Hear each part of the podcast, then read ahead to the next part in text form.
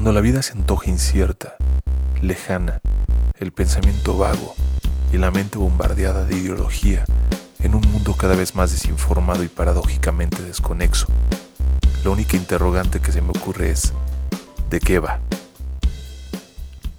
Hola, ¿qué tal amigos? Buenas noches, bienvenidos a un episodio más de ¿De qué va?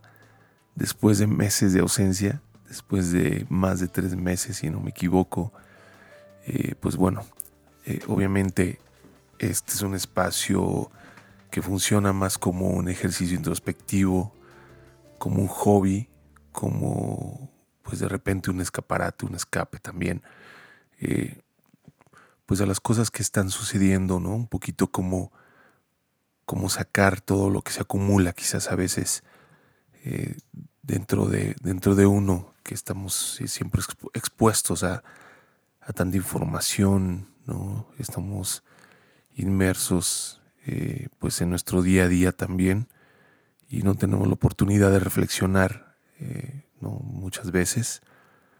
Yo creo que esta es eh, una característica de la vida moderna que ha ido, se ha ido desarrollando, ha ido evolucionando a partir de el exceso de conectividad, el exceso de distracciones. Y bueno, pues estos tres meses hemos visto He visto cambios profundos, he visto situaciones complejas. Eh, para los que siguen las noticias día a día, los que siguen sobre todo Twitter, pues se darán cuenta que, que progresivamente da la impresión, digo, no sé si en los tweet lines de cada quien sea diferente, dependiendo a quién sigas, yo trato de, sobre todo de seguir a gente que me aporta, que, que tiene algo interesante que decir. Eh, pero también de repente, pues bueno, hay que tener un poquito de todo y, sí veo una polarización muy extrema, sobre todo en temas de gobierno, eh, pero siempre desde un punto de vista emocional, siempre desde un punto de vista ideológico, que bueno, que es inevitable, yo creo que pues que sí, sí, sí divide, divide mucho eh, y eso es algo que ha ido en una tendencia creciente, sobre todo el papel que desempeña el, gobierno, ya no tan nuevo, pero bueno, sigue siendo eh, pues relativamente, le faltan todavía cuatro años, si no me equivoco, cuatro y fracción, este, al nuevo gobierno. Y pues bueno, eh, las opiniones cada vez más divididas entre una oposición disminuida. Eh, ¿no? a la mínima expresión, casi desaparecida, por decirlo, eh, con todas las letras. Y pues un gobierno que en muchas eh, ocasiones, en muchas prácticas, se ha vuelto como lo que tanto criticaba, ¿no? Eh, sobre todo, bueno, llevo tres meses en la Ciudad de México y, y sí es un feeling diferente al que uno está acostumbrado en provincia. Aquí es donde sucede todo, es el epicentro de la vida política y social del país. Y se percibe, eh, digo, dejando a un lado la, cuestión cultural y, todo lo maravilloso que tiene que ofrecer la capital, sí, sí se ve de cerca, sobre todo lo, lo que ha pasado este último mes, que todo ha girado en torno a, primero a los feminicidios, seguido de la marcha eh, masiva de las mujeres y de una polarización tremenda, eh, tremenda en, redes, sobre todo, digo, a la gente nos encanta polemizar, nos encanta dar nuestro punto de vista, eh, y bueno, mucha gente se lo toma demasiado en serio, mucha gente enarbola banderas ideológicas de una manera muy agresiva, siempre cobijados tras el anonimato entre comillas, de, Internet. Y pues bueno, vaya, al final es un tema tan complejo en sí mismo que no acabaríamos. Eh, yo por mi parte creo que, creo que es sano eh, lo que pasó, lo que está pasando con, la marcha de las mujeres, el Día Sin Mujeres, pero también eso eh, pues dejó ver una profunda una, una un profundo arraigo en el machismo, un profundo arraigo en, en, en, el, en la manera de pensar en la idiosincrasia mexicana por excelencia, ¿no? El macho, el, el justificar nuestras posturas desde la comodidad de nuestra realidad, ¿no? La gente criticando eh, a quienes pintaban, a quienes mancillaban monumentos, que al final son cosas, ¿no? Que nos pertenecen a todos los mexicanos y todos tenemos voz y voto, sin embargo, yo creo que los grandes cambios eh, difícilmente se dan por la vía del diálogo. ¿Por qué? Porque pues está en nuestra naturaleza combativa cuando llega, llegamos a un punto de hartazgo. Y yo creo que en especial las mujeres, pues bueno, eh, de verdad que aquí, por lo menos en la Ciudad de México, es increíble la cantidad de, de agresión a las mujeres. los datos lo indican así va a la alza eh, los asesinatos por género.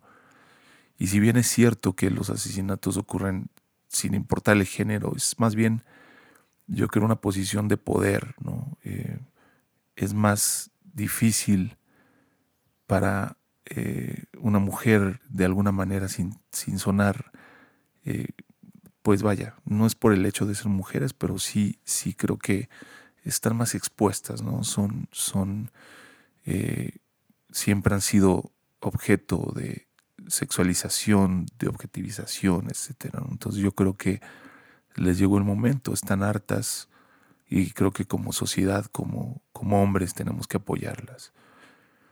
Y bueno, el que opine diferente, pues bienvenido a su opinión, eh, bienvenido el diálogo.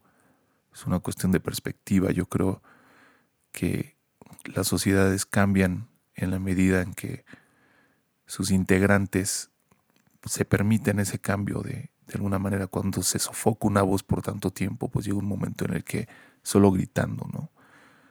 Y otro tema también muy reciente y de hecho que está creando, generando una alarma tremenda también lo del coronavirus, que en sí mismo también es un tema sumamente complejo. Yo no creo que existan temas eh, no complejos en el día a día de, de la sociedad y sin embargo, eh, soy creyente de que la explicación más sencilla casi siempre es la correcta. Eh, mucha gente pues cree en teorías de conspiración, que son cosas inventadas, cuando realmente si analizamos los datos, voy a dejar por ahí links a, a investigadores muy interesantes, sobre todo de habla inglesa, que pues hablan de estadísticas, de correlación en el tiempo, eh, las pandemias, los virus siempre han existido y ahora bueno con la conectividad pues eh, aún más, ¿no?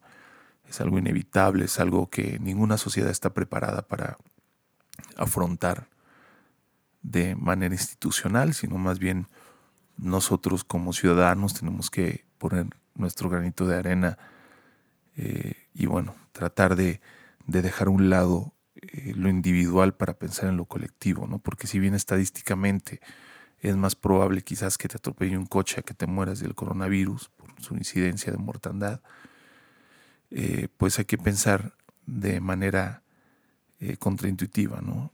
O sea, los adultos mayores, los más expuestos, uno podrá pensar, bueno, pues la posibilidad de que yo muera por esto es muy baja, sigo mi vida normal, no es no estoy diciendo que debamos caer en pánico, pero creo que sí, sí tenemos que tener todas las herramientas al alcance para poder tomar decisiones informadas, no basadas nada más en emoción y en, ideas eh, que uno tiene.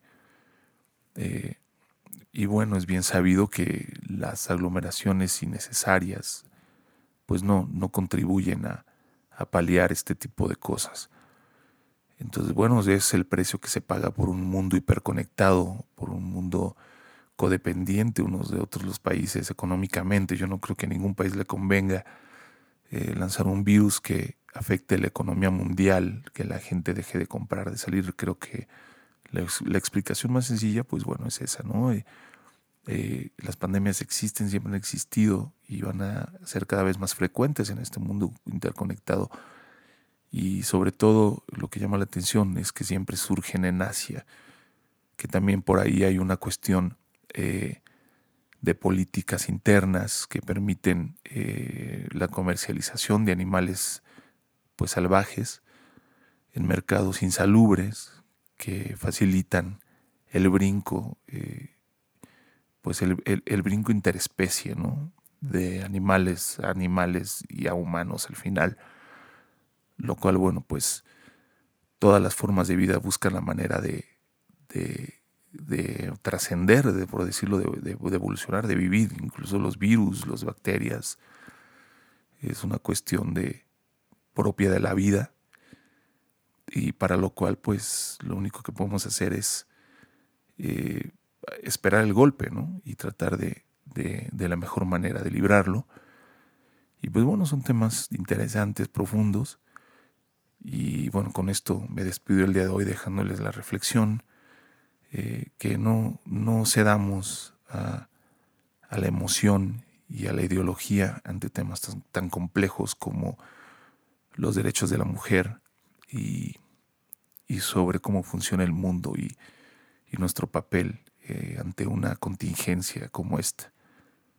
Pues bueno, muchas gracias, espero que les haya gustado y pues trataremos de no perdernos tanto. Gracias.